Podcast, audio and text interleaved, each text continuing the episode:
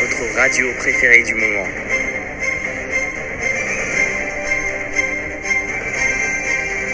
Quelque chose de spécial dans cette radio. Vous pouvez, contrairement à d'autres radios, parler à des stars constamment et aussi les parler en live. Commentez sur nos pages. Réclamez des questions. Ça sera mis en direct avec nos stars. Vous choisissez donc quelle star, à, quelle star vous voulez parler et ce sera dispo sur CDI FM.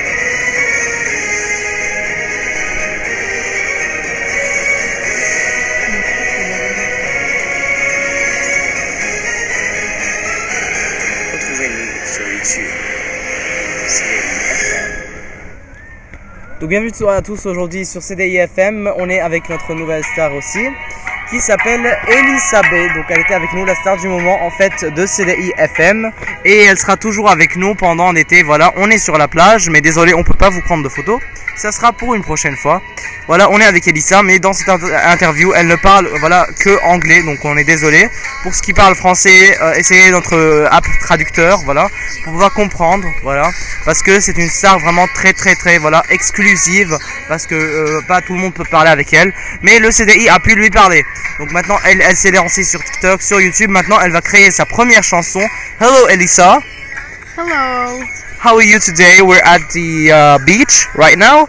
Um, you just invited us, right? Yeah, I am really so happy that you joined me, and uh, it's really uh, a big honor to always be with you on your channel. Thank you. Same for you. Okay. Um, today we're with you to just introduce, introduce. Sorry, your new song, right? So actually, this song uh, is sang before. Um, uh, it's actually a new song, new released, but I will not say anything more. It will be for after. Okay, it will be for our subscribers to know what the song is about. But Yeah. the song I know, like, um, is really special. Yeah. Okay, I will say that it's uh, in English language and it's released in the first days of July. It was released, so I will redo it uh, in my voice and um, we will post it together. I uh, I am collaborating with uh, CDI FM and I'm really I'm so glad because they really work so good with uh, their. Uh, Thank you very much. We love what you're saying. Yeah. Yeah, they're really so uh, caring and uh, good with all the people Thank you very much. We love that. them. Thank you. Yes. This is really kind coming from you. And I really appreciate it. Thank you very much. Okay, so uh, let's talk if, you like about the rhythm of your song. Okay, the song is gonna be like really good, and uh, we're gonna give you some infos like uh, um, a week after.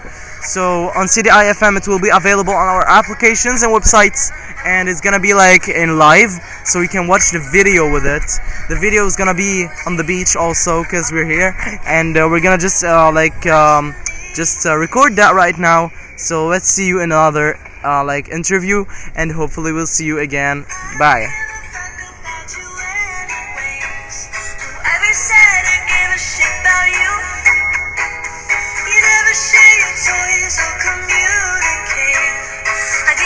managed to play